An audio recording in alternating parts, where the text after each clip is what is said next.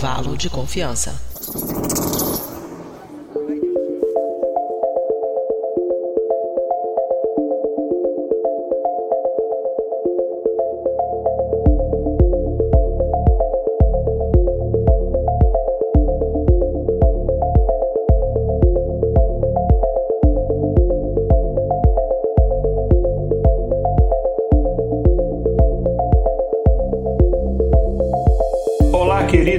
Ouvinte Dobriden, está começando mais um intervalo de confiança, uma distribuição uniforme de pensamento crítico. Aqui quem está falando é Igor Alcântara. A gente está começando o nosso episódio de número 124. Isso mesmo, a gente tem 100 episódios e quase 20% é, próximo já dos nossos episódios 200. E não sei porque eu trouxe essa estatística aqui que não tem nada a ver. Mas a gente vai falar hoje de um assunto muito sério, muito importante. Inclusive é o segundo episódio completo né, do, do nosso episódio Pares, intervalo de confiança, que a gente gente fala de assuntos relacionados à área de saúde, mas é um assunto que foi muito falado, muito debatido nesses anos de pandemia, mas a gente vem aqui trazer uma outra perspectiva. Não falar apenas sobre esse assunto numa ótica do que a gente está vivendo no momento, numa ótica coletiva, mas colocar a lupa um pouco mais dentro dessa coletividade e falar daquilo que afeta os indivíduos em si. Então, sim, a gente vai falar sobre saúde mental, né? Mas vamos falar com uma ótica não só da questão da saúde mental, mas a questão de como a tecnologia pode ajudar as pessoas. A gente, eu não estou sozinho aqui, eu já apresento quem está aqui comigo, que vai ser surpresa para zero pessoas, mas antes a gente, como sempre, vai para o nosso breve quadro de recados com a nossa produtora, a Mariana Lima. Então escuta o que a Mariana tem para dizer e já já a gente volta.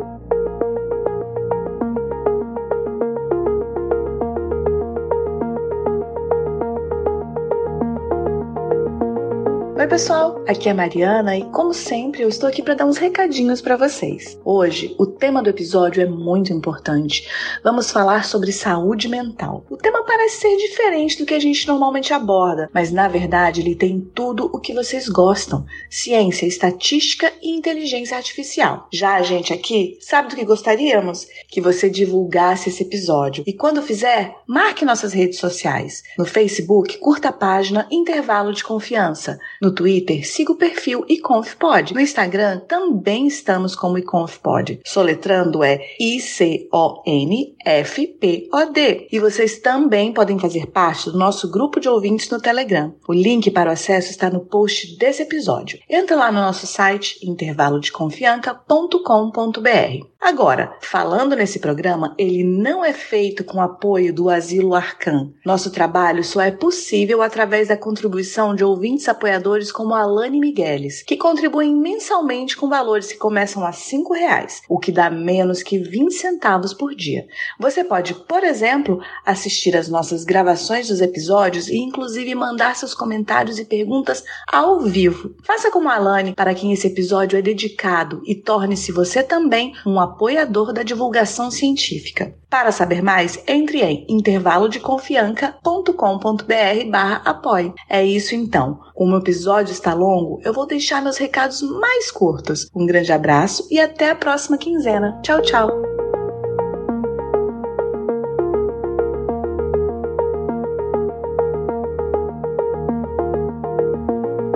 Isso então, gente. Nós vamos falar sobre transtornos mentais e como a tecnologia pode ser usada ah, para fazer transtornos mentais. Mas vocês vão ter que ficar ouvindo aqui só a minha voz tediosa e, e chata. Eu estou aqui como é, sempre, né, nesses últimos episódios, é a presença para abrilhantar com o seu conhecimento em diversas áreas, não só em fazer cachaça.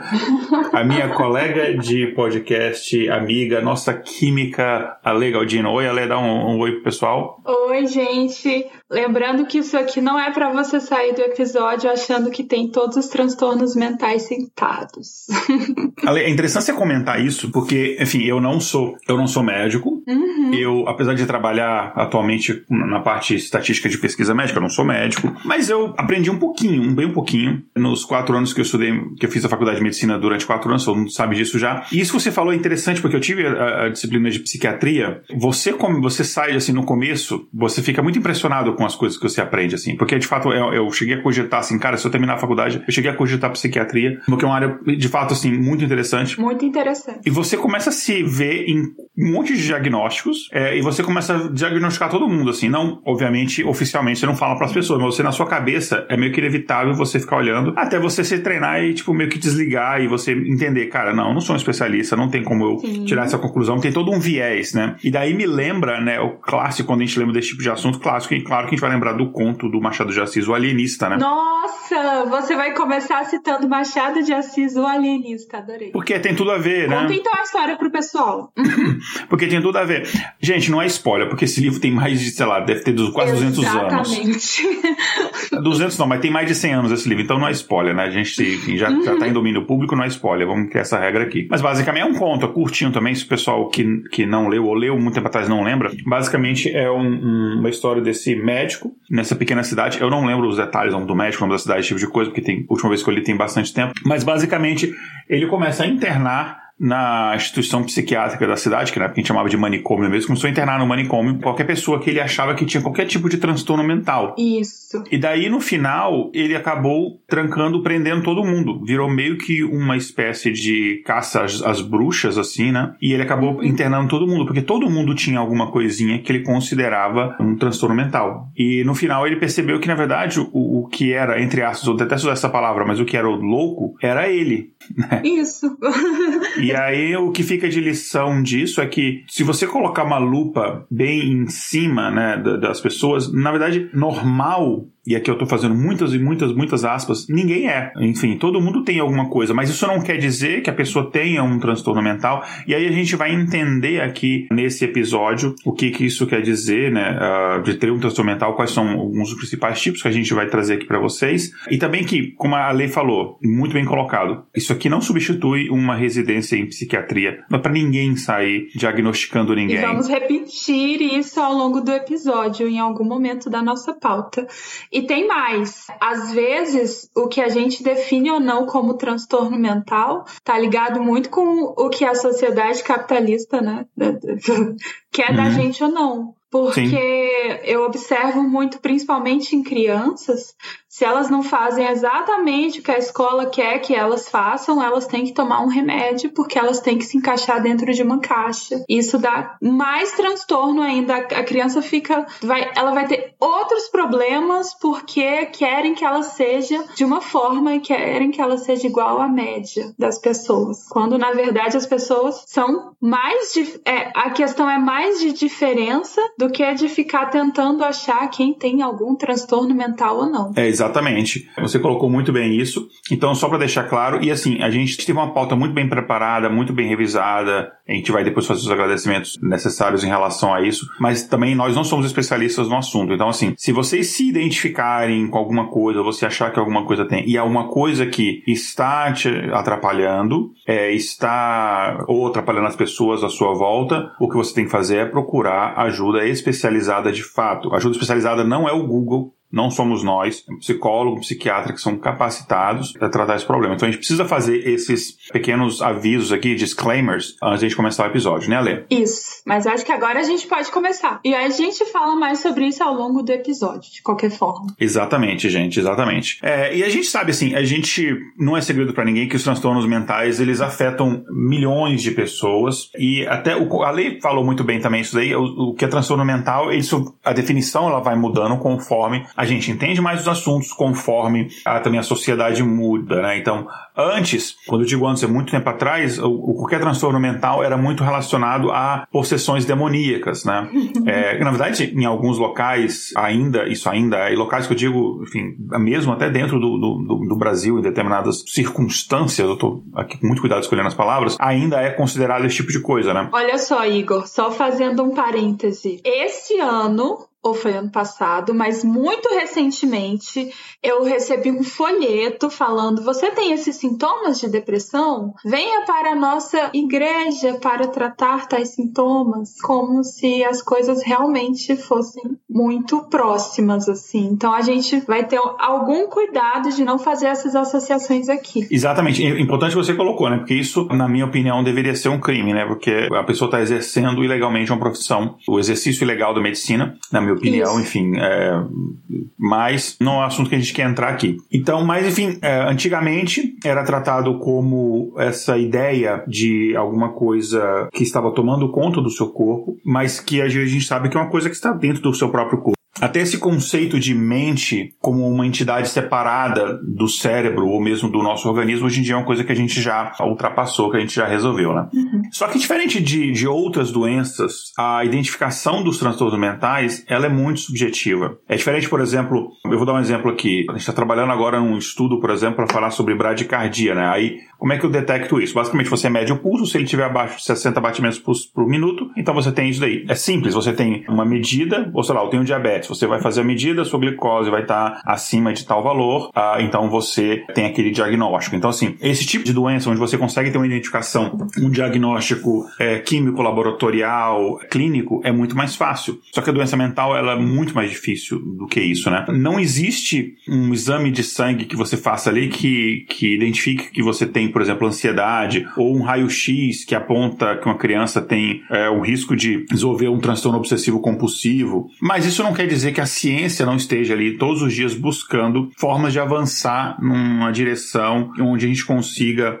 é, chegar num diagnóstico cada vez mais preciso, que a gente não tenha erros em diagnóstico, coisa que há alguns séculos isso era praticamente considerado impossível. E os transtornos mentais, eles são hoje, e já há algum tempo, estudados com o uso de novas ferramentas, sejam elas de neuroimagem, mesmo ferramentas de genética, e a gente tem avanços significativos sendo feitos também na área de inteligência artificial, que é um assunto que a gente aborda muito aqui no nosso podcast, né? Então a gente tem assim um, um grande número de novas possibilidades, as perspectivas de diagnóstico precoce, e a gente sempre fala que diagnóstico precoce, ele normalmente é sinônimo de uma chance maior de você ter é, um resultado positivo no final do tratamento. Então uhum. essas possibilidades elas estão cada vez mais próximas de, de serem realidade, né? Então é, algumas pessoas consideram que a gente está à beira de uma revolução na maneira como a gente pensa o cérebro e na maneira como a gente entende a mente. Mais uma vez, eu estou usando a mente mais no sentido metafórico, porque no final está tudo no cérebro, mas também entender o comportamento, né? E a ideia desse episódio é apresentar, é, primeiro, como a gente faz, a gente contextualiza, depois a gente entra no assunto principal. Então, contextualizando, a gente vai falar alguns principais é, tipos de transtorno mentais, é, quais são os fatores de risco, método de detecção, e depois vamos chegar no assunto principal, que é a aplicação de inteligência artificial para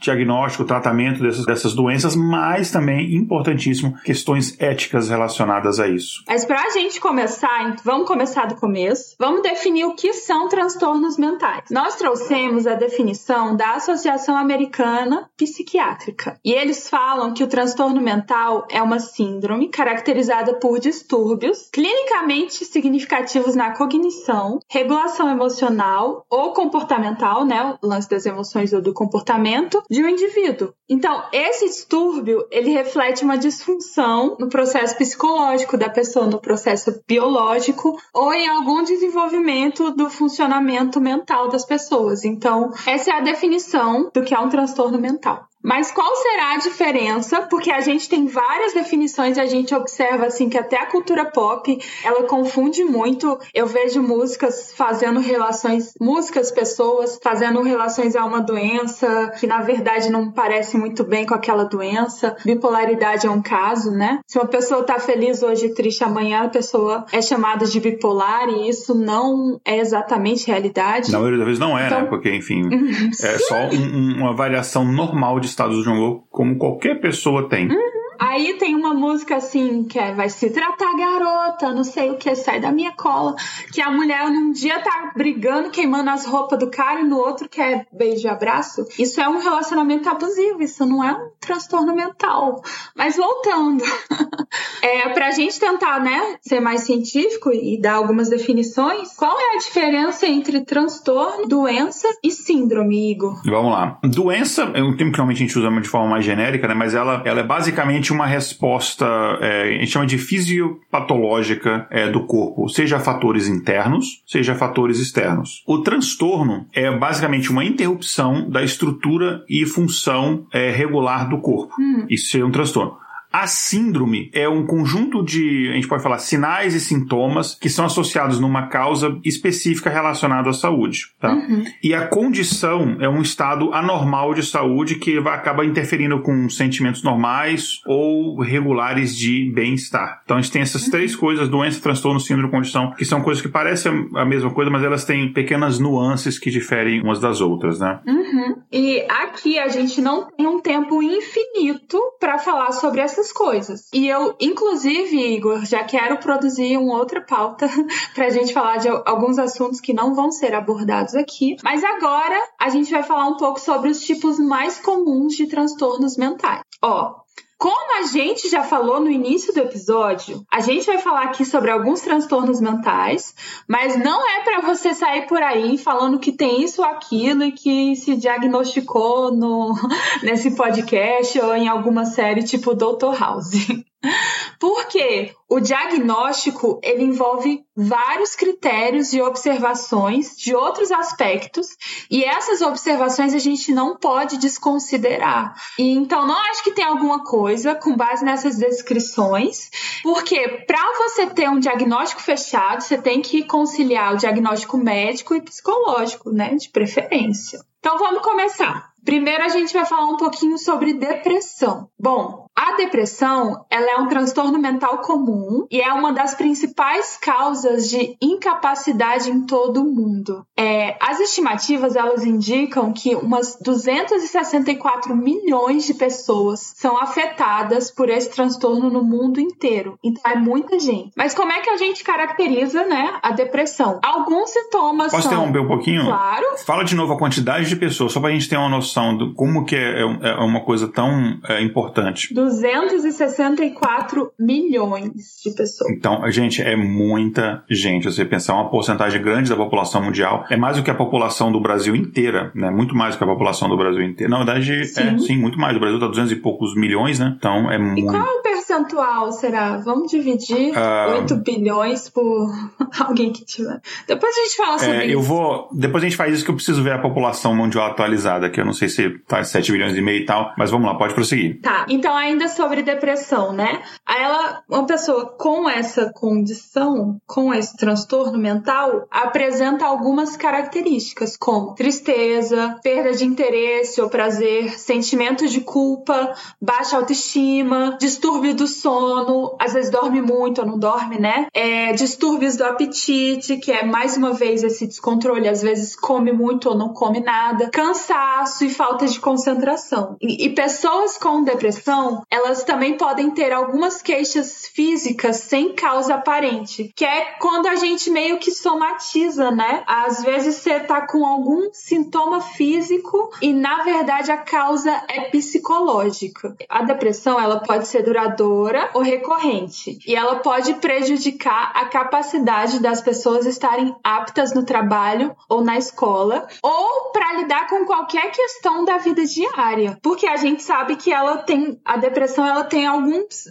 como se fosse alguns níveis, né? Então você pode ter a depressão leve, né? E até a grave. E a depressão grave pode levar até além dessas características, né? Além desses sintomas que a gente viu, também pode levar ao suicídio.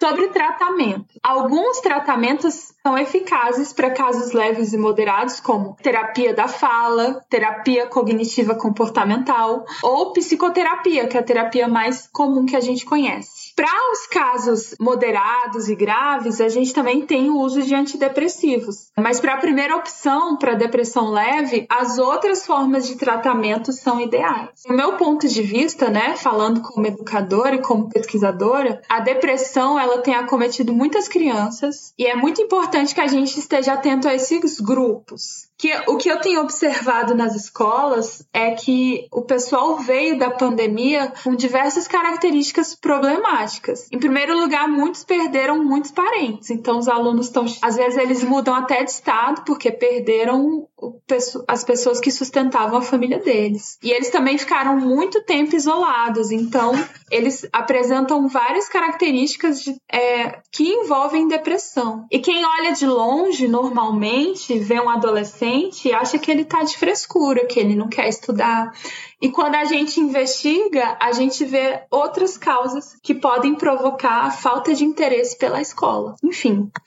Então, um pouco sobre depressão. Você tem alguma coisa a citar, Igor? É, duas coisas só que a proporção dá mais ou menos entre. É um, próximo de 3,5% da população mundial. Uhum. E a segunda é o seguinte: é como você falou, né? Só enfatizando um ponto e dando, dando complementando só uma coisa é, uhum. que eu é, estudei ali nos últimos anos. Você tem as duas formas de tratamento, né? Você tem a psicoterapia, enfim, a, a, o que a gente chama de terapia em si, e você tem os medicamentos, os antidepressivos. O antidepressivo ele é muito importante para poder te tirar de um estado mais grave, para você conseguir ao menos ter um mínimo de funcionalidade, para você conseguir até fazer terapia. Uhum. Mas a longo prazo, o que funciona de fato, ou é a combinação entre psicoterapia e medicamento, mas principalmente a terapia em si. É, e eu tô falando isso porque não apenas em, em relação à experiência pessoal, porque, enfim, é, relato anedótico não tem evidência científica. Fala isso pro governo. Pois é. Mas eu, é, tem vários artigos que eles mostram isso, que eles fizeram, inclusive, é, estudo clínico, né? Em que eles percebem que a longo prazo os melhores resultados são encontrados com os pacientes que eles não apenas eles tomam o medicamento, mas que eles fazem é, também o, o, acompanhamento, o, acompanhamento terapêutico. Inclusive um dos um desses uh, desses na verdade mais de um desses estudos que eu li desses artigos uh, um, um, artigo inclusive que saiu não, alguns anos na Nature inclusive assim, uma, uma revista super conceituada eles colocaram basicamente três grupos né um grupo de pessoas que ele fazia o tratamento com o medicamento medicamento e terapia, um grupo que faz, fez o tratamento só com terapia e um outro grupo que fez o tratamento só com medicamento. O grupo que fez o tratamento com medicamento foi o que teve os resultados é, menos positivos, digamos assim, no, no médio e longo prazo. Os outros não tem uma diferença significativa entre o grupo que fez o tratamento com medicamento e o grupo que fez apenas a terapia. Não tem uma diferença significativa a médio e a longo prazo. Eu não estou falando que o medicamento não tem efeito, mas ele tem aquele efeito inicial para poder, enfim, é é como se fosse uma emergência, como se fosse uma desfibrilação que você faz ali no, no, no paciente, mas você precisa ter um acompanhamento é, psicoterapêutico além disso aí. Mais uma vez, eu não sou especialista nem em, em psicologia nem em psiquiatria, mas são baseados em estudos de, de fato, especialistas é, fizeram em, em, nos últimos anos e tem, enfim, vários estudos a esse respeito e todos eles chegando nessa mesma conclusão. Então, assim, terapia, a gente já falou vários episódios aqui, é de fato importante. Sim, além de outras coisas, como a prática de. Aí falando pro lado oposto, né? Que é o que faz com que a gente tenha uma vida que a gente considere boa, feliz, agradável. É a prática de esportes, a alimentação e, por mais louco que pareça, a qualidade das relações são um dos fatores mais importantes. Mais do que dinheiro, por exemplo, é claro, fazendo um parênteses. Se uma pessoa não tem comida, eu não vou falar primeiro sobre como ela tem que melhorar da depressão, porque primeiro ela tem que comer né? Se a pessoa tá de luto, não significa que ela tá com depressão. Ela tem que. Ela vai passar por um processo e, e isso é normal e tal. É, mas vários outros fatores, como a prática de esporte, como eu disse, podem auxiliar. Bacana. Um outro transtorno mental muito conhecido é a esquizofrenia, né? Uhum. E ela afeta 20 milhões de pessoas no mundo todo. Ah, no, no, no, final, assim, as psicoses no geral, incluindo ali a esquizofrenia, elas são caracterizadas por distorções do pensamento, seja na percepção, nas emoções, na linguagem, senso de si mesmo ou me, até mesmo no comportamento. Experiências psicóticas é, comuns, inclusive, incluem alucinações, que é você ouvir, ver, sentir coisas que não existem, uh, delírios, uh, por exemplo, é, você tem pessoas que têm crenças falsas fixas ou suspeitas, sei lá, tem alguém conspirando contra mim ou o governo está me seguindo, coisa assim, é, mesmo quando não há evidência nenhuma em relação a isso, né? E o distúrbio ele pode dificultar que as pessoas afetadas por ele elas têm uma vida normal, né? Que elas trabalhem, estudem, mantenham relacionamentos, enfim, elas tenham de fato uma vida é, social é, produtiva.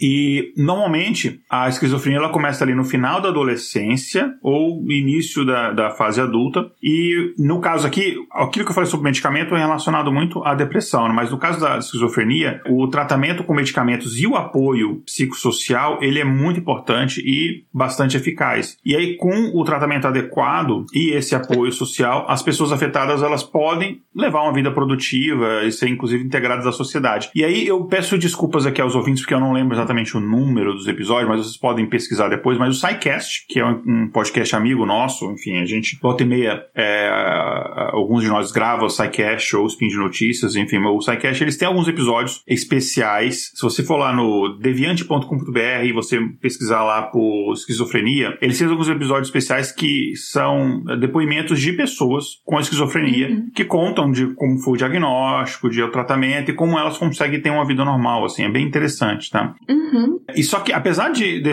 de, começar geralmente ali no final da adolescência, existem casos de crianças com esse transtorno, né? Então, é importante a, a, a, os familiares, pais e pessoas próximas estarem sempre atentas aos sinais e não fazer um diagnóstico, gente, por favor, procurar ajuda. Inclusive, aqui fica uma recomendação. Eu sei que algumas, alguns transtornos transtornos mentais, doença mental no geral, não alguns, acho que todos, se a gente for bem sincero, eles carregam um estigma social muito grande. E muitas uhum. vezes para os pais é muito difícil aceitar ah, que minha, meu filho tem isso daqui.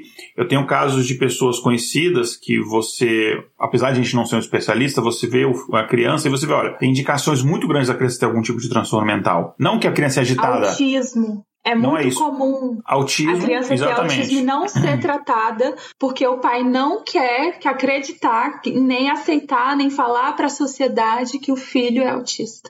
Exatamente. É, o autismo é o, é o caso, é o, é o, caso mais famoso desse tipo de coisa. Então, assim, apesar do estigma, apesar de não ser uma coisa fácil, o não tratamento não vai resolver a situação, só vai agravar a situação. Uhum. E para a pessoa, então, é, é, irresponsabilidade, na minha opinião, é, de pais, por exemplo, ignorarem esse tipo de fato deixar, enfim, uma criança que poderia ter ajuda não ter acesso a essa ajuda. Inclusive está no código lá direitos da criança e do adolescente, né? Mas enfim, vocês já ouviram falar do Prêmio Nobel de Economia, o John Nash, porque a gente já falou dele aqui várias vezes, né? Enfim, um dos, um dos pais da, da, da teoria dos jogos, não o único pai, mas enfim, um dos grandes contribuidores para a teoria dos jogos, pela qual inclusive ele ganhou o Prêmio Nobel, né? De Economia. E se vocês assistirem o filme dele, que eu acho que é Uma Mente Brilhante, o nome do filme dele, que é o Russell Crowe, faz o papel do John Nash, que é um filme muito legal. Quando você assiste esse filme, você acaba. De... É spoiler, é spoiler, mas enfim, você acaba descobrindo que ele sofria de uh, esquizofrenia. Ele teve sérios problemas com isso. Uma coisa que o filme, eu não me lembro se eles chegam a retratar, mas ele depois acaba tendo uma vida mais estável, ele consegue tratamento, mas durante um bom tempo ele sofreu com isso. O filho dele, se pesquisar no YouTube, tem entrevistas com o filho dele, o filho dele também teve o transtorno, inclusive o filho dele também foi um economista muito brilhante, que também teve contribuições muito muito grandes para a teoria dos jogos, é uma coisa muito interessante. É um caso, assim, que o filho seguiu o trabalho do pai, né? Mas ele, o filho também nasceu com esse mesmo transtorno, né? Uhum. Mas se você quiser saber mais sobre o John Nash, eu recomendo vocês irem lá no Influencers da Ciência, nosso spin-off, é, aqui no mesmo feed do Trabalho de Confiança, mas você procura lá, o Influência da Ciência número 13, é, que a gente fala sobre o John Nash, né? Esse cara que, enfim, é extremamente importante para a história da ciência do século XX. Beleza. Um outro transtorno, né, é o distúrbio bipolar. Esse distúrbio, ele afeta 45 milhões de pessoas no mundo todo. Também é um número grande, mas é um quarto da depressão, né? Ou menos. Geralmente, ele consiste em a pessoas ter episódios maníacos e depressivos, separados por períodos de humor normal. Então, é como se durante um tempo a pessoa ficasse eufórica, ficasse com autoestima assim lá no topo, quisesse fazer as coisas mais loucas, achasse que pode fazer essas coisas e em, algum, em alguns casos fazê-las, né? E depois ela fica, pode ficar normal durante um tempo, só que em seguida ela apresenta características depressivas que envolvem o transtorno depressivo que a gente viu há um tempinho atrás, né? É, nesse mesmo episódio. Então, os episódios maníacos, eles envolvem humor elevado, ou irritável, né? Hiperatividade, fala rápida, autoestima inflada e diminuição da necessidade de sono. Conheço gente que literalmente não dorme, passa vira a noite e não dorme. E as pessoas que têm ataques maníacos, mas não experimentam episódio depressivo, também podem ser classificadas como pessoas que têm um transtorno bipolar. E esse transtorno pode ser tratado a partir do uso de medicamentos que estabilizam o humor. E tem o apoio psicossocial, que é um componente muito importante para o tratamento. Né? Como eu já falei, eu vejo que culturalmente a gente não sabe direito o que é a bipolaridade, como eu já mencionei.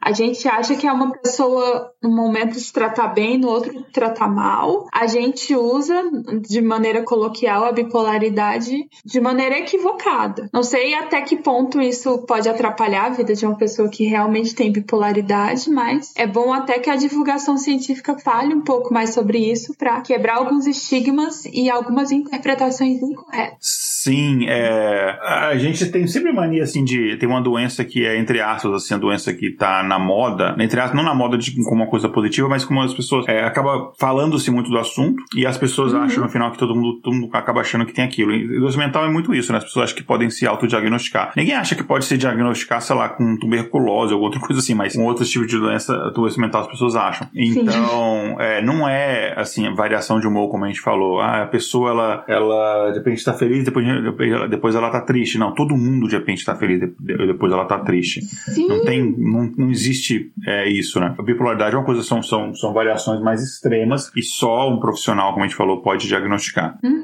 Um outro, uma outra doença que afeta muita gente também, é, aproximadamente 50 milhões de pessoas, é a demência. E a demência, ela geralmente é uma doença de natureza crônica ou progressiva. E normalmente crônica e progressiva, né? Então você começa, é, você tem uma deterioração ali da função cognitiva, né? Que é basicamente a sua capacidade capacidade ali de processar pensamento, é, além do que normalmente a gente espera num processo que a gente chama de envelhecimento normal, né? Que o, quando, com o processo de envelhecimento, por, pela, pela própria questão dos envelhecimentos das células é, é, cerebrais, né, dos neurônios, você é, tem uma perda de memória, uma perda de função cognitiva, esse tipo de coisa, mas quando você tem uma, essa condição acelerada ou então um, um grau acima do normal, normalmente a gente tem um, um, um, um grau de demência, né? Uhum. E aí você tem afeta, você afeta não só a memória, o pensamento, é, a nossa noção de orientação, de compreensão, de cálculo, capacidade de aprendizagem, funções de linguagem, julgamento. Então tudo isso é afetado. E a, a noção de tempo, de espaço, todas as, essas funções cognitivas controladas pelo nosso sistema nervoso central, elas chegam a algum ponto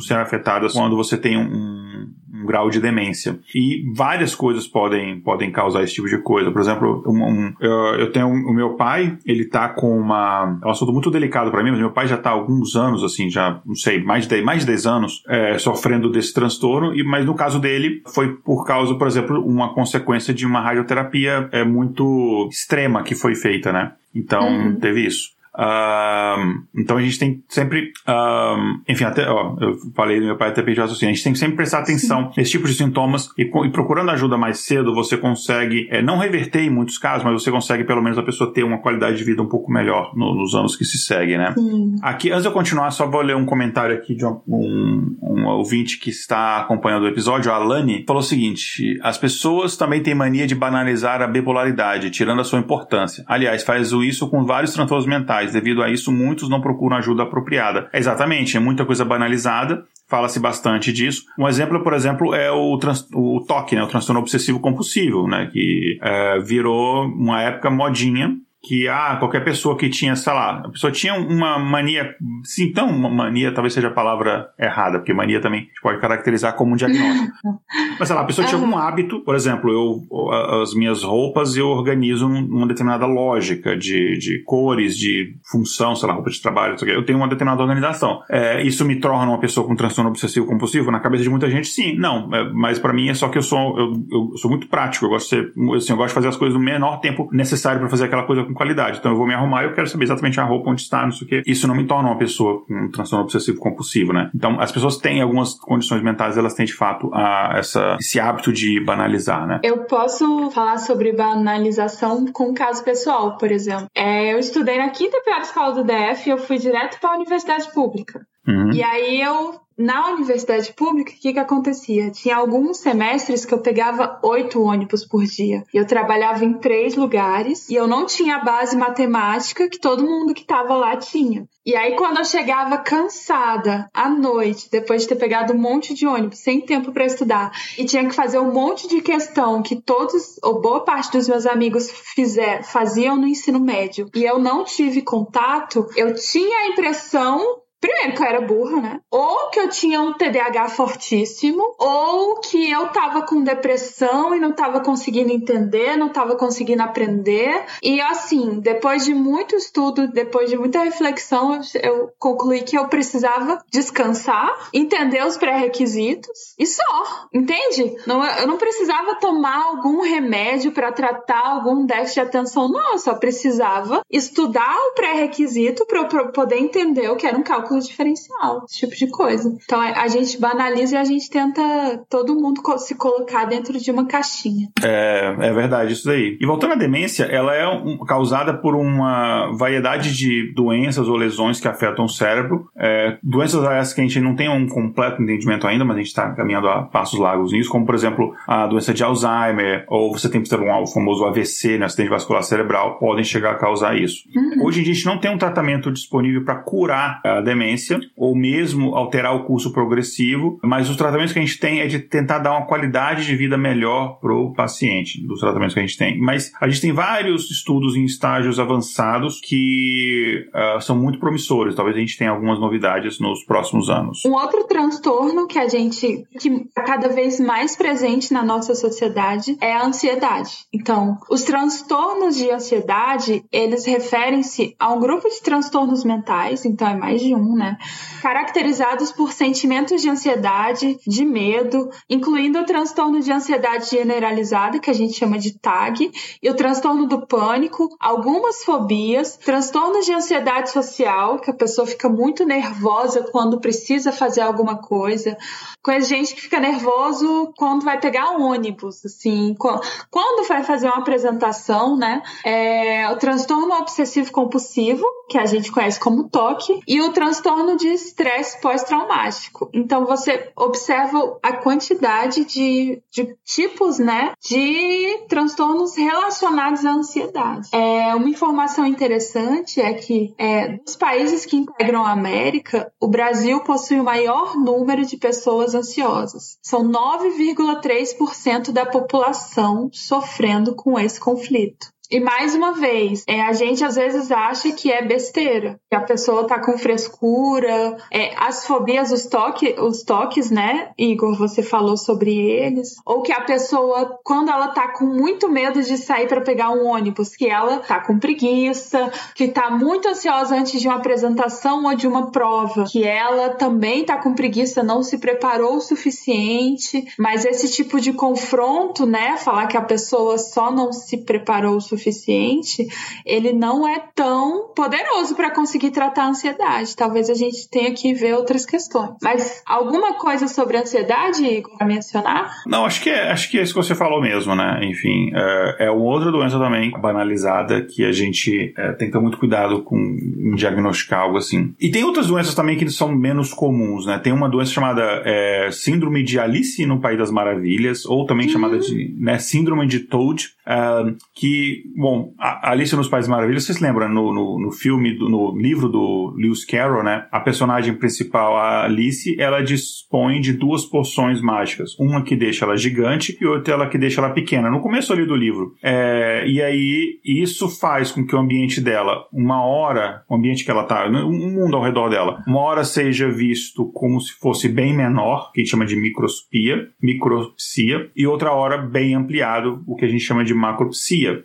É, e na mente de quem é portador desse transtorno, essas barreiras ligadas ao tamanho real das coisas, elas não existem, né? E essa síndrome de Tude ou de Alice no País das Maravilhas, ela é um distúrbio da percepção e também pode estar associado a tumores neurológicos, né? Você tem ali enxaquecas é, intensas ou mesmo é, medicamentos psicoativos né, que podem é, ser causas, né, podem ser causadores dessa síndrome. E, mas se você pegar bem fisicamente, os sentidos, né, a visão, por exemplo, funcionam bem. Né? Não é este o problema. E nem sempre o transtorno tem origem em alguma desordem do sistema nervoso. Né? É mais comum isso acontecer na infância e para quem tem essa doença, ela tende a acabar na fase de adolescência. Eu achei muito louco porque eu nunca tinha ouvido falar disso, que eu me lembre, né? Uma outra síndrome que vocês talvez não tenham ouvido falar, mas que talvez tenham presenciado, é a síndrome de Otelo. Ó, oh, ouvinte, você é ciumento? Pode ser, não tô falando que você tem, mas pode ser que você tenha a síndrome de Otelo, que ó, oh, isso aqui é uma brincadeira, mas esse distúrbio é sério. E assim como os outros, ele precisa de um diagnóstico médico. pra não considerar tudo que eu falei. Ó, a síndrome de Otelo é um distúrbio caracterizado por pensamentos delirantes de ciúme, o delírio que alimenta o ciúme pode ser parte de um transtorno crônico ou paranoia, mas também pode indicar um quadro de demência por deterioração é, do córtex cerebral e de alcoolismo crônico ou em decorrência do uso até de cocaína. Essa síndrome ela é mais comum em homens do que em mulheres. E a síndrome pode ser altamente perigosa, porque você namora um cara, você tem um relacionamento com um cara, e ele simplesmente acha que a qualquer momento ele tá sendo traído e que você, sei lá, tá pegando um cara ali na esquina. Então essa síndrome é, ela é altamente perigosa, porque disso, de um rompimento de casamento, você pode ter é, desde um rompimento de casamento, né? Você pode ter até suicídio ou homicídio. E, e a gente, não tô falando que todo cara que comete feminicídio tenha síndrome de Otelo, mas é uma síndrome, né, é, que existe e a gente vê muitos casos de mulheres sendo mortas por seus parceiros, muitas vezes. E sempre é injustificável, mas muitas vezes o ciúme mesmo é injustificável, porque a mulher nem dá nenhum, nenhum sinal de que tá fazendo nada e o cara acha que tá sendo traído. É, e o nome Otelo é por causa da famosa e maravilhosa peça de William Shakespeare. Sim. É, uma outra dessas doenças não tão mentais, não tão comuns, desses transtornos, é a síndrome de Cotard ou síndrome do cadáver ambulante. E daí vocês podem imaginar do que se trata, né? Quem tem essa doença acredita que tá morto, é, ou apodrecido e que o seu seus órgãos é, desapareceram, estão necrosando. E essa síndrome de Cotard afetou cerca de 200 pessoas no mundo, é, ou seja, uma doença muito rara. É, isso aí, eu tô falando, não é atualmente, é desde que ela foi descrita pelo Jules Cotard em 1880. E casos dessa doença foram relatados em países como China, Índia, México, Estados Unidos, Reino Unido, Suécia. E embora esses sintomas sejam externos, a maioria das pessoas acabam melhorando com o tratamento. É uma das doenças mentais mais estranhas, né? Isso me faz lembrar da daquele filme Um Morto Muito Louco que o cara tá. Eu não Pois é.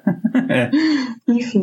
E, e, uma outra doença dessa também é a síndrome de Capgras. Eu não sei se estou falando a pronúncia correta, mas acredito que sim. É, enfim, ela também é outra doença rara. E aqui o paciente ele se convence de que os parentes próximos dele são impostores. Tipo assim, você não é meu irmão, você é um ator, né? Enfim, não há, não há consenso né, sobre a origem dessa síndrome, mas acredita-se que ela pode ser causada por danos na conexão entre as áreas do cérebro responsável pelo reconhecimento facial e resposta emocional. Ou seja, você vê um rosto, então essa parte do seu cérebro está funcionando, você tem, mas aquilo não está conectado com uma resposta emocional. Você não vê aquele rosto e você tem aquela conexão emocional que você tem com um familiar. Eu já ouvi, eu nunca, eu nunca conheci ninguém com esse relato, mas já ouvi, já ouvi relatos de, de pessoas que, conheci, que, enfim, que conheciam pessoas com esse transtorno e é, é uma situação assim bem. Para a pessoa, imagina, deve ser horrível, né? Você, todos, se, se olhar assim, cara, você não, não, você não é minha mãe, você quem é você? Não sei o que, você fica com aquela sensação e tá todo, todo mundo tá nessa conspiração contra você, enfim. Ó, escuta aqui, ouvinte, onde quer que você esteja. Eu garanto que eu vou meter essa em um almoço de família.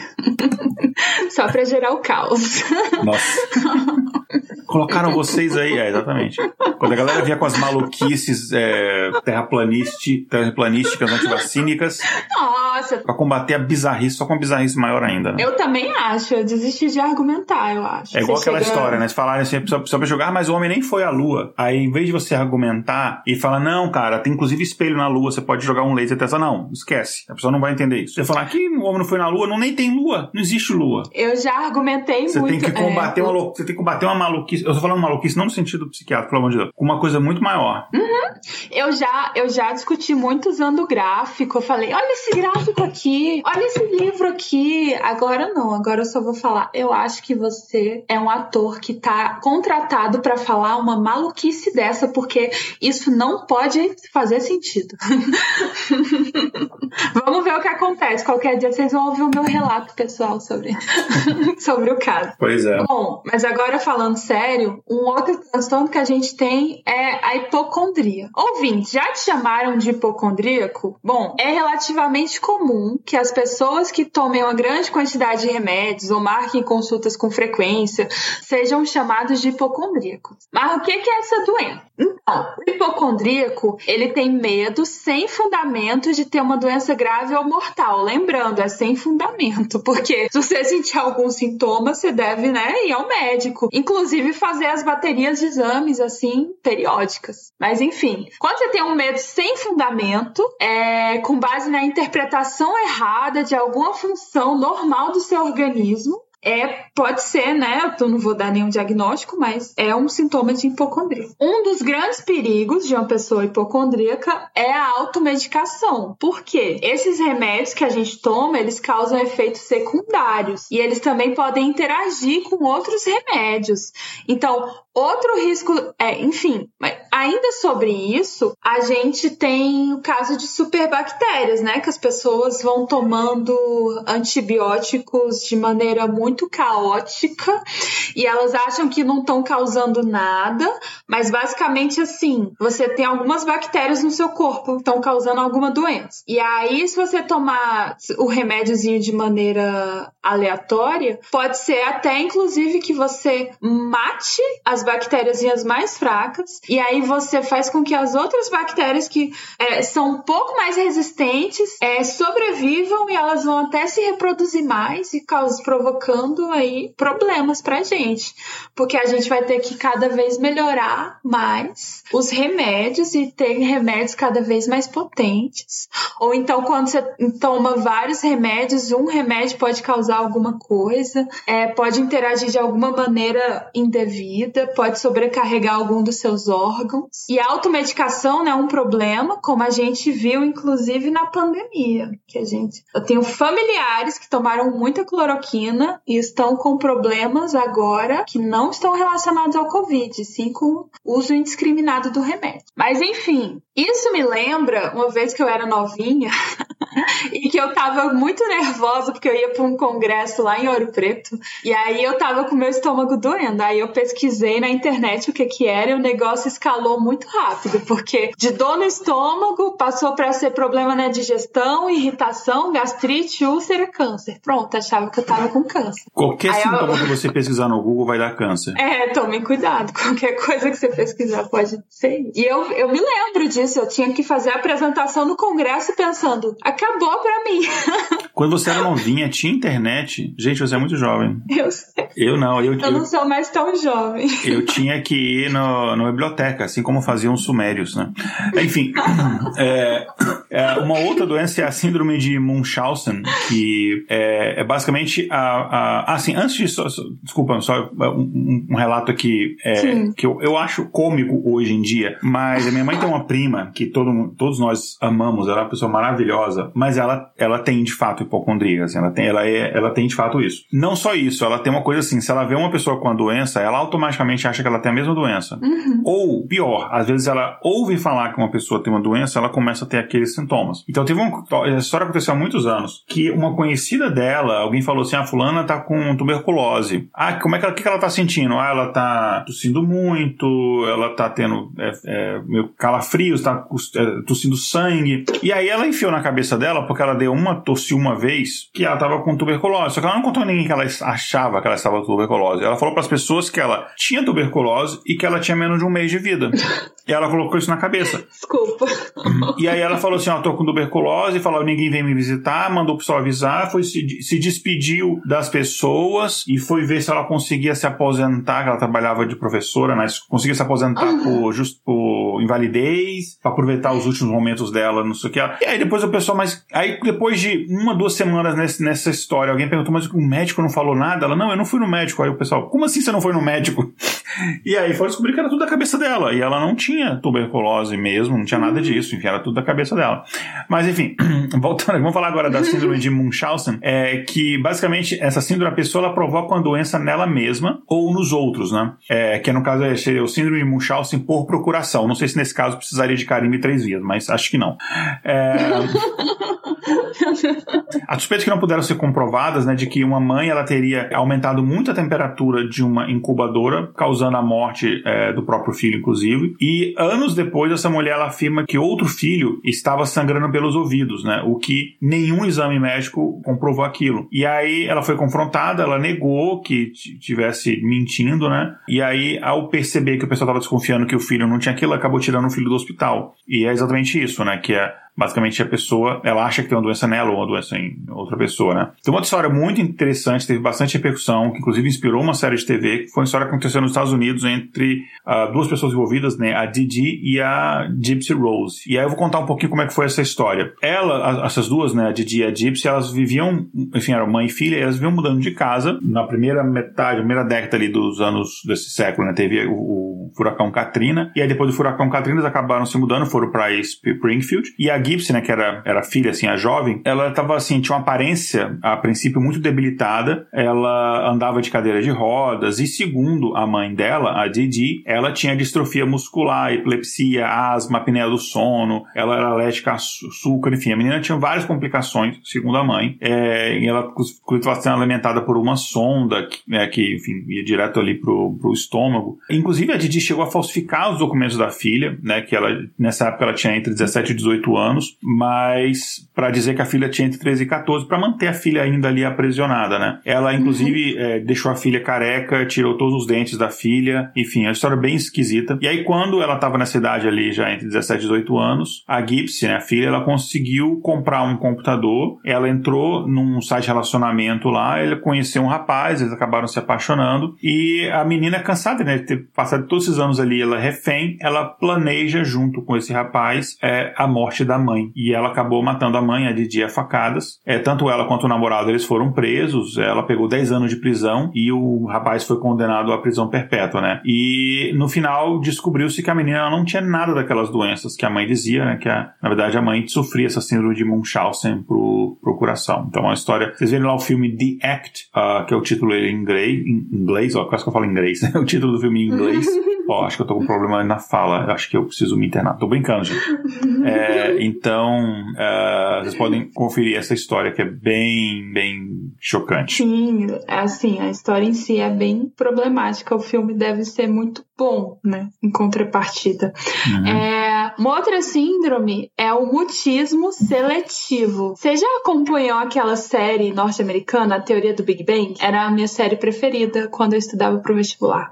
É, com, se você já viu, com certeza você se lembra do Raj, Raj, que ele é um astrofísico indiano. Eu acho ele uma gracinha. Ele não consegue falar com as mulheres. É, sim, é isso mesmo. Ele fala com todo mundo, né? Menos com as mulheres. Aqui. Essa síndrome, né? Quando existe essa característica, essa síndrome é conhecida como mutismo seletivo, é, sendo diagnosticada em crianças e não, se não for tratada, pode persistir até a vida adulta. É um bloqueio bloqueio emocional e não significa que a pessoa não queira conversar. Ela até tenta, mas ela é incapaz de falar. Após os 5 anos de idade, a doença tende a se dissipar, sendo difícil encontrá-la em adultos. Tem crianças, por exemplo, que podem não conseguir falar com estranhos, parentes e parentes que ela não veja há muito tempo, colegas de classe, ou fazer leituras em voz alta, etc. O mutismo seletivo, ele afeta uma em 140 a cada 140 crianças pequenas, né? Ela é até mais comum em meninas do que em meninos. E em crianças que estão aprendendo uma segunda língua, ela também é comum, tipo sua filha, né? Eu não sei nem qual é a primeira língua da sua filha, na verdade, mas eu sei que ela tem essa. Ela provavelmente, né, já tá aprendendo as duas línguas. Ou até mais, né, Igor? Te conhecendo, enfim. Não, ela já é, é fluente em duas línguas, tá aprendendo uma terceira. Já tá aprendendo uma terceira, eu tenho certeza. Conhecendo você, a sua esposa, enfim. A causa nem sempre é clara, mas ela normalmente está associada à ansiedade. E eu sei disso porque eu namorei cinco anos uma pessoa que foi uma das melhores pessoas que eu já conheci na vida. E eu acho que ele tinha isso aí. Não na época que a gente se conheceu, mas parece que no ensino médio ele não falava com ninguém, assim, da escola. E aí parece que. Um... Mas ele era muito carismático, as pessoas gostavam muito dele, mesmo não falando nada. Aí parece que um dia ele tava num rolê calado, como sempre. Aí ele é, bebeu uma cachaça, sei lá, tava fazendo terapia com uns 17 anos e do nada ele começou a falar com as pessoas. Aí todo mundo começou a achar muito estranho. Eu lembro, eu lembro da história, de ouvir falar dessa história. Então, realmente acontece. As histórias dos seus namoros ali davam, num episódio, davam um podcast inteiro só para falar disso cada figura. Ah, inclusive ele ia para os encontros da Craco comigo e hum. ele ficava só caladinho também. Vamos explicar o que são encontros da Craco, porque o pessoal vai achar que você vai na Cracolândia. Não, existe a Cracóvia, um grupo, inclusive onde eu conheci a Lê. É um grupo que tinha no Facebook, tinha não, tem no Facebook ainda, só que é meio, é, uhum. tá, tá, um pouco parado ultimamente, que veio do pessoal que eu via o Anticast, enfim, ele acabou depois, dali saiu um podcast próprio, que é o Ipau a Pedra, que eu já gravei alguns episódios, e hoje em dia é meio comunidade só de um pessoal, assim, mais de bater papo, enfim, conversar assuntos diversos e falar mal do Bolsonaro. É, uma outra dessas doenças é a síndrome de Stendhal, que as pessoas com essa síndrome, elas sentem tontura, enjoo, alucinações, elas têm ataque de pânico quando elas presenciam clássicos. Tipo, quando elas vão no museu, por exemplo. Imagina o cara tá lá ver a. Pelo menos tem alívio cômico, né, nesse episódio. O, ver o Davi de Michelangelo e a pessoa começa a vomitar, tipo assim, caraca, vão achar que é uma performance, né, de arte. Eles vão achar que o cara tá realmente enjoado, você realmente não gosta dessa obra clássica. Né, imagina. uh, mas é, enfim, eu não sei se a razão do nome é isso, mas Stendhal é um, é um escritor francês que é um dos meus escritores franceses favoritos, assim, acho que ao lado de Vitor Hugo, assim, são um dos meus escritores franceses favoritos. É, enfim, eu lembro, os melhores livros que eu li na minha vida é O Vermelho e o Negro, um livro do Stendhal, que não tem nada a ver com a doença, a não ser que o nome tenha sido em homenagem a ele, que provavelmente não é. Provavelmente deve ser, deve ser ao médico que descobriu isso. Enfim. Bom, gente, a gente tinha até mais transtornos para falar aqui na pauta e a gente acabou é, encurtando, tirando alguns por uma questão de respeito aos nossos ouvintes, por questão de relação ao tempo mesmo. Inclusive relatos pessoais que vamos deixar para um próximo episódio. Bom, gente, a gente tinha outras coisas para a gente falar em relação ao que é o transtornos, é, de outros transtornos mentais, outras definições. É, a gente tinha alguma, assim, de como surgiu, até mesmo questão de transtorno mental em, em animais, enfim, mas isso a gente pode colocar em episódios futuros. Mas uma coisa que eu queria saber, que a gente não pode deixar de falar nesse episódio, Ale, é, tem fatores de risco? Então, quais são os fatores de risco, né? Os fatores determinantes da saúde mental e dos transtornos mentais, eles incluem não apenas os atributos individuais, Tipo, as coisas, as, as, características da pessoa, né? Como a capacidade de gerenciar seus pensamentos, suas emoções, seus comportamentos e interações com os outros. Mas também existem fatores sociais, culturais, econômicos, políticos e ambientais, como as políticas nacionais, políticas de proteção social, padrões de vida, condições de trabalho e apoio da comunidade. Então, a gente pode considerar que estresse, genética, nutrição, algumas infecções, exposição exposições a riscos também são fatores que contribuem para problemas mentais. Quem tra eu trabalho, né, na periferia e assim, às vezes eu vejo um aluno desinteressado, quando você vai investigar, ele pode eles literalmente, assim, tem muitas coisas pesadas. Ele pode literalmente estar sofrendo abuso, sabe? Ele pode ter acabado de perder o pai, ele pode ter um irmão na cadeia. e, assim, coisas como essas, elas podem contribuir para que a pessoa desenvolva algum tipo de transtorno mental. E a gente também tem as questões políticas. Tem muita gente aqui que não consegue ficar feliz, né? Que é, é difícil. Se você simplesmente for viciado em ler jornais. Tem as questões econômicas. Imagina uma pessoa que está passando por uma guerra. Imagina uma pessoa que está passando por uma guerra. Ela, se não desenvolver, vai, é, né? É, a chance dela desenvolver algum problema, alguma síndrome, algum transtorno pós-traumático, algo do tipo, é muito maior. Então, não são só os fatores genéticos que de fato existem. As questões sociais e tudo que envolve o ambiente pode fazer ou não com que uma pessoa desenvolva algum transtorno, como os que a gente citou aqui. Pois é. E, mas vamos chegar no ponto que tem relação ao título do episódio? Sim! Né? Como é que a inteligência artificial ela pode ajudar no tratamento de transtornos mentais, né? E aqui, assim, infelizmente a gente não está tão avançado quanto no episódio 122 que a gente falou sobre câncer, né? Mas, mesmo assim, a aplicação da inteligência artificial nessa área específica de saúde mental, ela pode, de fato, expandir o acesso a tratamento para mais pessoas, pode, inclusive, reduzir custos, né? O que já aumentaria por si só o acesso a tratamento para outras pessoas. Mas ainda a gente tem muitos desafios que a gente precisa enfrentar antes de que a gente consiga chegar de fato a alcançar nesse, a esse benefício, né? É, o laboratório de neurociência do Instituto de Psiquiatria do Hospital das Clínicas da Faculdade de Medicina da USP está realizando um estudo que ele usa algoritmos de inteligência artificial para identificar o risco de desenvolvimento de transtornos mentais graves, como esquizofrenia, depressão, ansiedade,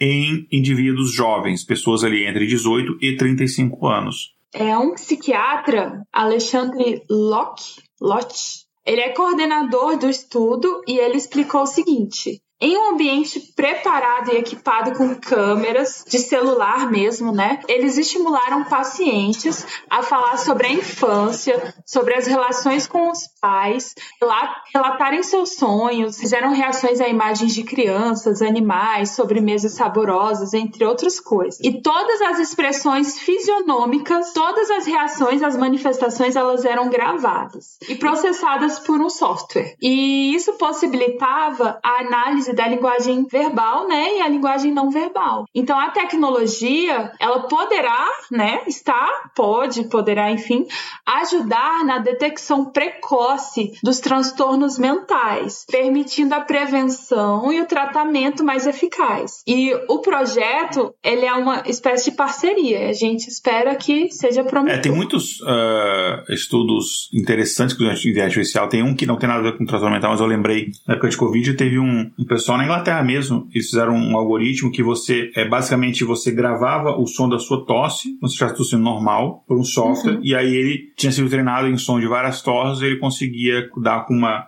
acurácia muito grande se você estava com Covid ou não. Interessante, né? Mas não tem a ver com, com saúde mental. É, voltando para a saúde mental, no estudo preliminar, pesquisadores da, do Dartmouth College, nos Estados Unidos, eles escreveram a criação de uma inteligência artificial que era capaz de detectar sinais de transtornos mentais baseados em postagens do Reddit, né? Que é, enfim, aquela rede social barra fórum famoso, né? E o, o Reddit, ele tem mais ou menos meio bilhão de usuários ativos, espalhados por diversos fóruns ali dentro. Uma vantagem para esses estudos envolvidos é que existe a possibilidade de você coletar dados de publicação e comentários presentes nessa plataforma ali desde 2011. Então você tem uma quantidade de dados muito grande. Só que esse estudo ele se concentrou em identificar depressão, ansiedade ou bipolaridade e para isso eles utilizaram inteligência artificial e a inteligência artificial ela foi treinada a identificar emoções, é, as emoções que eram expressas nas postagens dos usuários, né? Então ela fazia o que a gente chama em machine learning falando de, de sentiment analysis, né? Que é análise de sentimento. Então uhum. você tinha, é, baseado na postagem, você criava um label e um score para aquela postagem. Então você tinha um label, sei lá, é, um rótulo, né? É, é uma postagem, alegria, raiva, tristeza, medo, ou até sem emoção. É, e aí cada um desses era, era associado a um, um, uma quantidade, uma pontuação e você ranqueava aquilo dali. E aí os distúrbios emocionais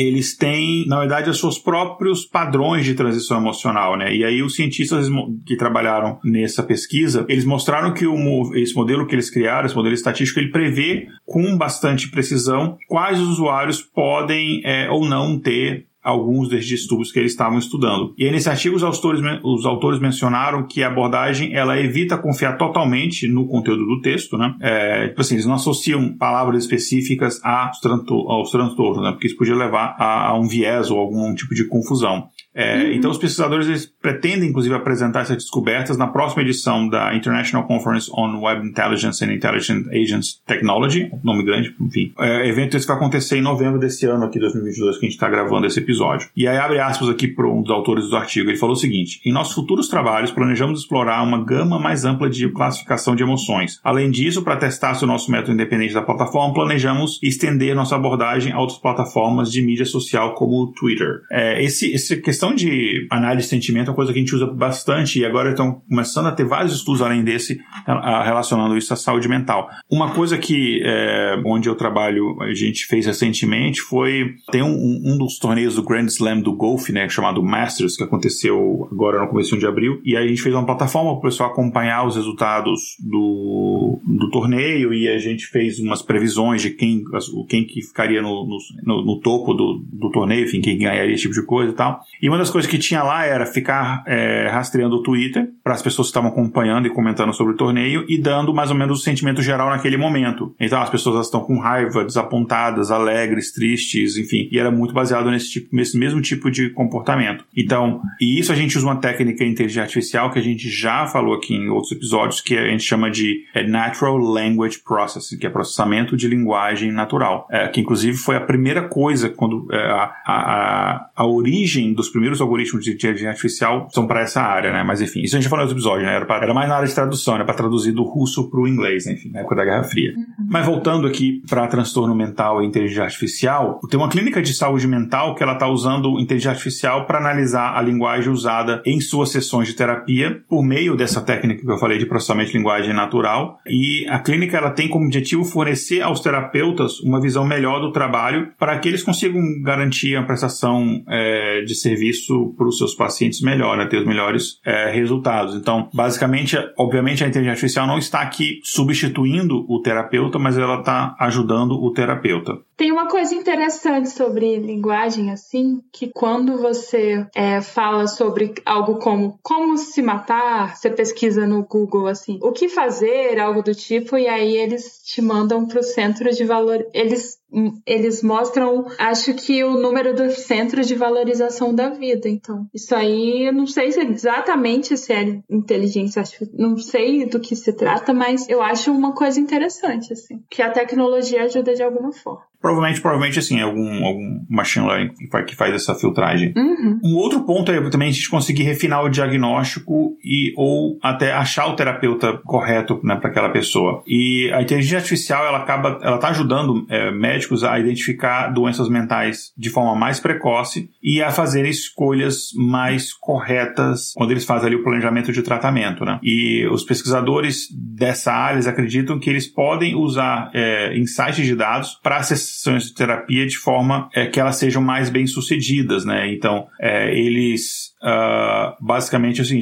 a ideia é que eles consigam filtrar pacientes em potencial com o determinado, os melhores terapeutas para aquele tipo, baseado muito baseado no tipo de terapia que vai funcionar melhor para aquele indivíduo, indivíduo. Porque uma coisa que acontece às vezes é que simplesmente aquele, aquela metodologia, aquela escola de terapia que o terapeuta determinado está usando não funciona tão bem para você. Então uhum. a ideia é você conseguir é, fazer melhor esse, esse casamento entre terapeuta e paciente. E além disso, essas pesquisas nessa área de inteligência inteligência artificial, elas podem aprimorar também o diagnóstico de pacientes em diferentes subgrupos, né? E aí ajuda o médico a, a personalizar o tratamento cada vez melhor, né? Então, uhum. é, a ideia é, mais uma vez, a inteligência artificial não substitui o médico, mas tem uma, ser uma ferramenta a mais para ajudar o médico. É, então, a ideia é que é, a inteligência artificial ela, ela ajude o terapeuta a filtrar uma quantidade gigante de dados para identificar histórias familiares, comportamento de paciente, é, ou mesmo resposta a tratamentos anteriores, né? E aí você conseguir fazer um diagnóstico mais preciso e, e escolher o terapeuta correto, enfim, fazer um tratamento melhor. Isso pode adiantar muitos anos da, do tratamento das pessoas, assim. Sim, exatamente. eu já vi terapeuta, é, eu vi alguns relatos de pessoas falando que, é, e mais uma vez, isso não é um dado, relato pessoal, não é um dado científico, mas as pessoas falando que não bateu com a terapeuta, às vezes até por uma questão dos princípios do terapeuta que iam de encontro ao que a pessoa precisava naquele momento, assim. Não vou dar muitos dados, muitos exemplos, mas é isso. É outra coisa pode ajudar também é monitorar o progresso do paciente ou mesmo alterar o tratamento quando for necessário, né? E aí, mais uma vez, isso é alinhado com o terapeuta e só que o terapeuta ele não está 24 horas por dia com o paciente. Então, a ideia é você usar a inteligência artificial para identificar é, quando você tem uma mudança de tratamento, ou desculpa, quando você tem uma, uma mudança no paciente é, que você requer uma mudança no tratamento, é, ou até mesmo quando há uma necessidade de você mesmo trocar de terapeuta. Né? Então, vou dar um exemplo aqui, a, a Liz que é uma empresa Lins, não sei como é que fala isso daqui, que é uma empresa, uma empresa que, que fornece esse tipo de solução. Ela usa algoritmos para analisar discursos entre terapeutas e cliente. Basicamente, assim, ela está gravando ali a consulta entre terapeuta e cliente. E aí, basicamente, uma das coisas que eles fazem é identificar quanto tempo da terapia é, de fato é terapia construtiva, quanto tempo é, é, é gasto ali com um bate-papo geral que não tem relação à terapia, é, e combinar isso com o resultado que está sendo alcançado com o paciente para ver qual é a melhor combinação ali, né? E outra equipe de outra empresa, a IESO, ela também está analisando é, esses diálogos entre é, médico e paciente durante as sessões, mas aqui focando só no paciente em si, não no terapeuta. Inclusive, no artigo recente que eles publicaram, é, eles identificaram respostas que a gente chama de Change Talk Active, né? Que eram proferidas pelos clientes, do tipo como, ah, não quero viver mais assim, ou do tipo que eles chamam de Change Talk Exploration, né? Que quando ele está refletindo é, em maneiras que ele consegue seguir em frente ou que ele consegue fazer uma mudança. Então ele já consegue identificar o tipo de, de intenção, digamos assim, no diálogo do paciente, né? É, e aí eles uhum. observaram que, inclusive o, o link dos artigos a gente vai colocar no post do episódio para vocês poderem ler o artigo na íntegra. Uhum. Mas a equipe ela observou que você não ouvir tais declarações durante o tratamento seria um sinal de alerta de que a terapia não estava funcionando, né? E aí as transcrições de inteligência artificial, elas também podem abrir oportunidade para você investigar a linguagem usada por terapeutas que foram bem sucedidos nos seus tratamentos, né? Basicamente para gerar essa resposta no cliente, essa vontade de mudança que no final vai ter um, resultado melhor no, na, na, terapia. Uhum. E só uma curiosidade não relacionada à saúde mental, é, o uso de inteligência artificial para acompanhar o tratamento em si está ah, começando a ser mais usado. Né? É, para vocês terem uma ideia, uma coisa bem nova. Hoje, no dia dessa gravação, hoje, eu tive uma, uma reunião com a equipe de pesquisadores, a gente está começando uma pesquisa nova que vai ser um, um teste clínico, basicamente a gente tem uma é, quer dizer, não a gente, os pesquisadores, eles, os pesquisadores desenvolveram um algoritmo de inteligência artificial que basicamente ele vai ficar mandando mensagens de SMS para pacientes com diabetes tipo 2, que é o que a gente está pesquisando, e, eles, e a pessoa pode interagir com esse bot, digamos assim, e a gente vai fazer um vai fazer divisão de grupo de controle, grupo de teste, igual eu expliquei no, no variância que eu falo de como é que funciona a pesquisa médica, e aí a gente vai ver se é, o uso desses bots eles têm um, um resultado resultado em melhorar o compromisso que o paciente tem com o tratamento. Assim, se ele não vai deixar de perder os remédios, se ele não vai sair da dieta, esse tipo de coisa. E aí, enfim, mas vai demorar um pouco a gente ter resultados, porque a gente está tá na fase de fazer o design do experimento ainda. Mas enfim, então tem uhum. várias áreas que a gente está explorando esse tipo de coisa. E, gente, tem várias outras uh, aplicações desse tipo de coisa, de chatbots que conseguem identificar de monitoramento de rede social para identificar a pessoa que ela está prestes a cometer suicídio. Tem vários usos disso, de acompanhar diálogo entre médico e paciente. Uh, inclusive tem aqui uma, um comentário aqui de novo da Lani, que está acompanhando aqui nosso episódio ao vivo, que ela fala que os aplicativos de organização pessoal podem ajudar a diminuir a ansiedade em pessoas que sofrem com algum transtorno. Ela fala que podem dar uma sensação de controle sobre as atividades do cotidiano. Interessante, eu não tinha pensado sobre isso. Eu tenho os aplicativos aqui, enfim, é, e para mim é bastante útil, mas eu não, não tinha imaginado que poderia ajudar nessa questão. É, é legal. Eu tenho uma aluna que usa um aplicativo é, relacionado à automutilação. Ela usa um aplicativo onde ela conversa com outras pessoas pessoas e assim, ela coloca quantos dias ela não se automutila e a cada dia o aplicativo meio que manda uma mensagenzinha tipo motivadora para que uhum. ela não faça aquilo e ela consegue também interagir com outras pessoas para que tenham o mesmo transtorno para que umas apoiem as outras assim. E é uma questão interessante. Isso é bem legal. Eu não sabia desse aplicativo, mas tem, me, lembrou de outro. Tem aplicativos que eles mandam mensagens é, de otimismo, motivadoras. Ah, você conseguiu mais um dia e tal para pessoas que estão com, com graus moderados ou leves de depressão uhum. e para pessoas que têm ansiedade e a pessoa recebe todo dia esse tipo de mensagem. Tem aplicativos que ele detecta o seu estado, o seu estado mental na hora, baseado no seu, no seu uso de celular, ele está monitorando o seu celular com o seu consentimento e aí ele te recomenda determinadas músicas para você ouvir, para tentar te acalmar e tal. Enfim, e aí acho que eles não têm isso ainda, mas é um recurso que, e, uh, que no Release Notes, né, enfim, né, do, do, aplicativo, ele, eu não lembro o nome agora do aplicativo, mas eu até tinha instalado é. há um tempo atrás, mas que eles têm até, no futuro, eles querem ter um recurso de você conseguir conectar, você colocar um contato de emergência do seu terapeuta, que se achar que você está num, num, tendo algum problema mais sério, o aplicativo contacta o seu terapeuta, mas enfim, uhum. bastante coisa, a gente conseguiria ficar falando aqui horas e horas e horas e horas, mas a gente já está bastante tempo aqui de gravação. Sim. Então vamos falar de uma coisa muito importante, né, Ale? É, isso tudo não substitui o terapeuta, não substitui o médico. Então, existem questões éticas muito sérias envolvidas nisso daqui, né? Então, a gente já faz uma outra indicação. Hoje é o dia de indicações que é, existem questões éticas relacionadas ao uso da inteligência artificial. E no podcast Fronteiras da Ciência, que a gente inclusive recomenda, né? É, no episódio Inteligência Artificial e Transtornos Mentais, a Letícia de Oliveira, que é do Instituto Biomédico da Universidade Federal Fluminense, ela fala que é preciso um acompanhamento das agências reguladoras frente aos diagnósticos psiquiátricos e ao uso do, da inteligência artificial, porque a gente tem riscos, tem benefícios, mas também tem riscos, né? Como dar um diagnóstico que possibilite ou é, com a possibilidade ou probabilidade de uma criança ter um transtorno mental apenas com base numa máquina. É, então, mais uma vez, a gente vê, né? Eu acho que a gente discute muito isso, que a máquina, ela usada de maneira eficiente, usada com ética, com todos os padrões, ela auxilia muito o ser humano, ao invés de substituir, né? Pode auxiliar, que assim seja. Exatamente.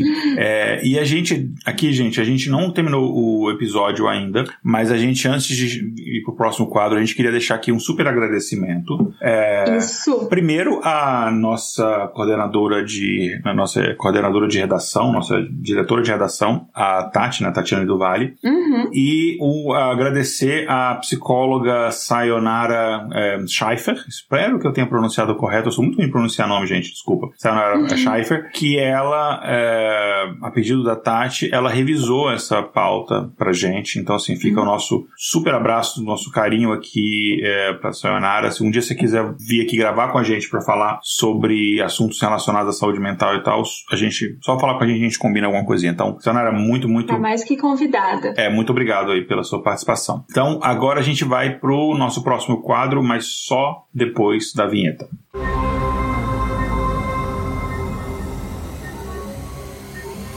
Espaço Amostral.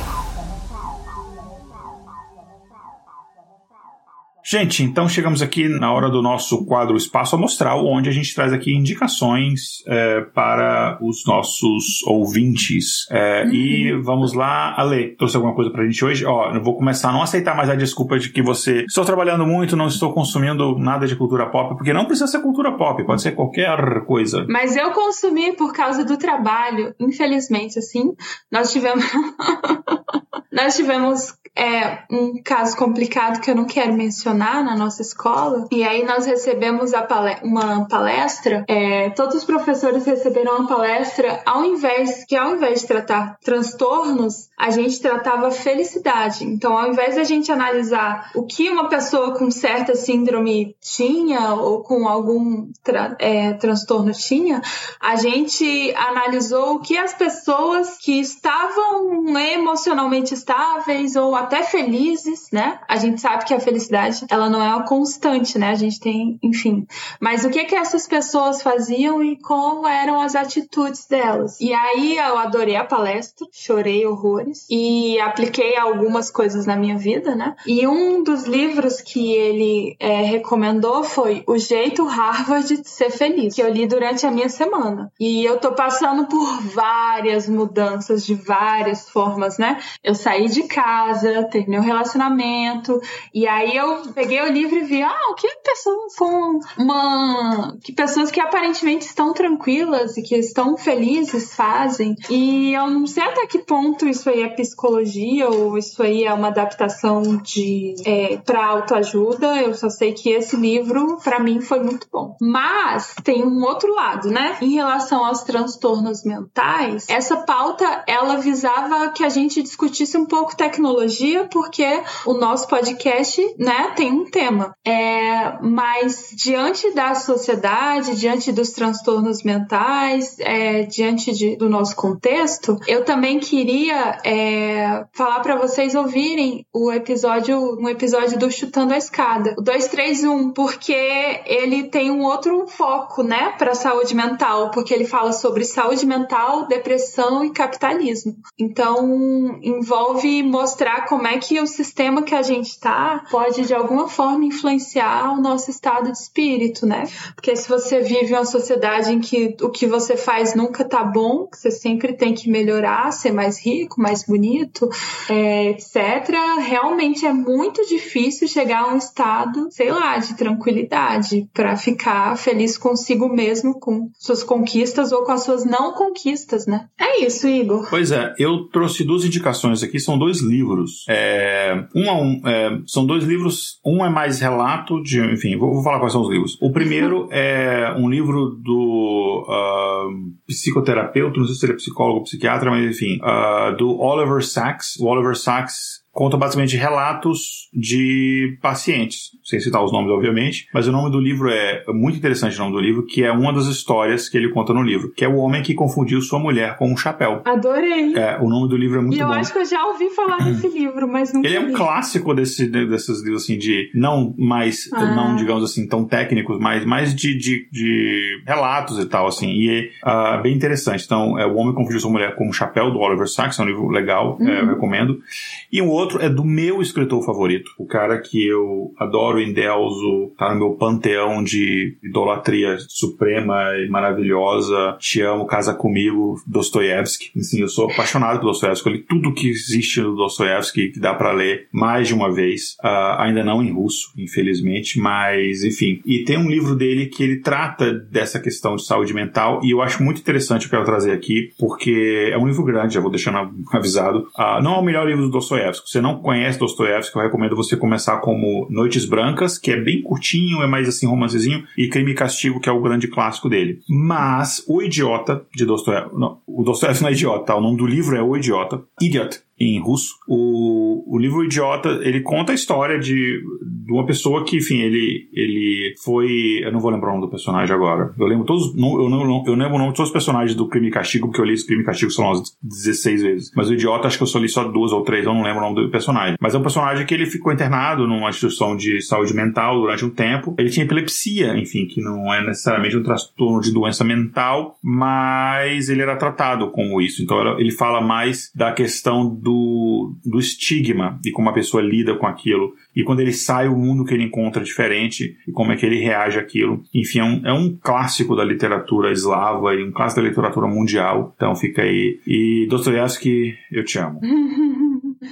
É uhum. isso. É isso. Mais algum recado final, Jabá, alguma consideração final, Ale? Ah, agradecimento a Tati pela pauta. Valeu, Tati. E aos ouvintes, por favor, ouvintes, compartilhem nossos programas. A gente não pede muito, mas a gente quer muito passar a palavra de alguma forma, né? E eu acho é. que o que a gente está tentando fazer é positivo. Então, muitas vezes a gente compartilha as coisas negativas que a gente vê. Então, é. passa o episódio pro seu colega, pro seu amigo. A gente está quase chegando na, na faixa de 30 mil ouvintes por semana. Tá quase, a gente bateu 28 mil, 29 mil. Então, assim, divulga, gente. Vamos passar. Ano passado a gente ficou feliz que chegou nos 20 mil. Vamos chegar nos 30, 40, 50, né? Quem, quem sabe, né? Então, ajuda aí. A gente ainda é um podcast muito pequenininho.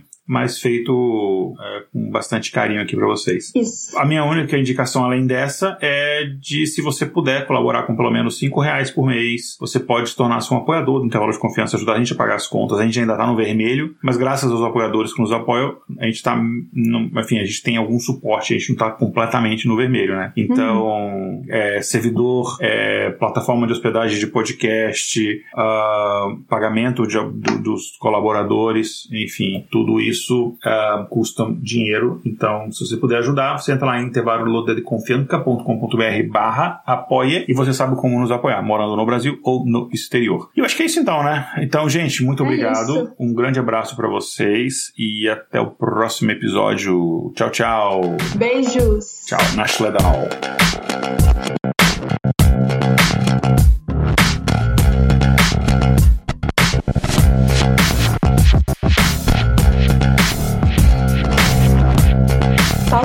Escrita por Tatiane do Vale. Vitrine, Júlia Frois. Vinhetas, Rafael Chino e Léo Oliveira. Voz das vinhetas, Letícia Dacker e Mariana Lima. Direção de redação, Tatiane do Vale. Redes sociais e marketing, Vanessa Vieira. Gerência de projetos, Késia Nogueira. Edição, Léo Oliveira. Para saber mais sobre o nosso projeto ou nos apoiar, visite intervalodeconfianca.com.br.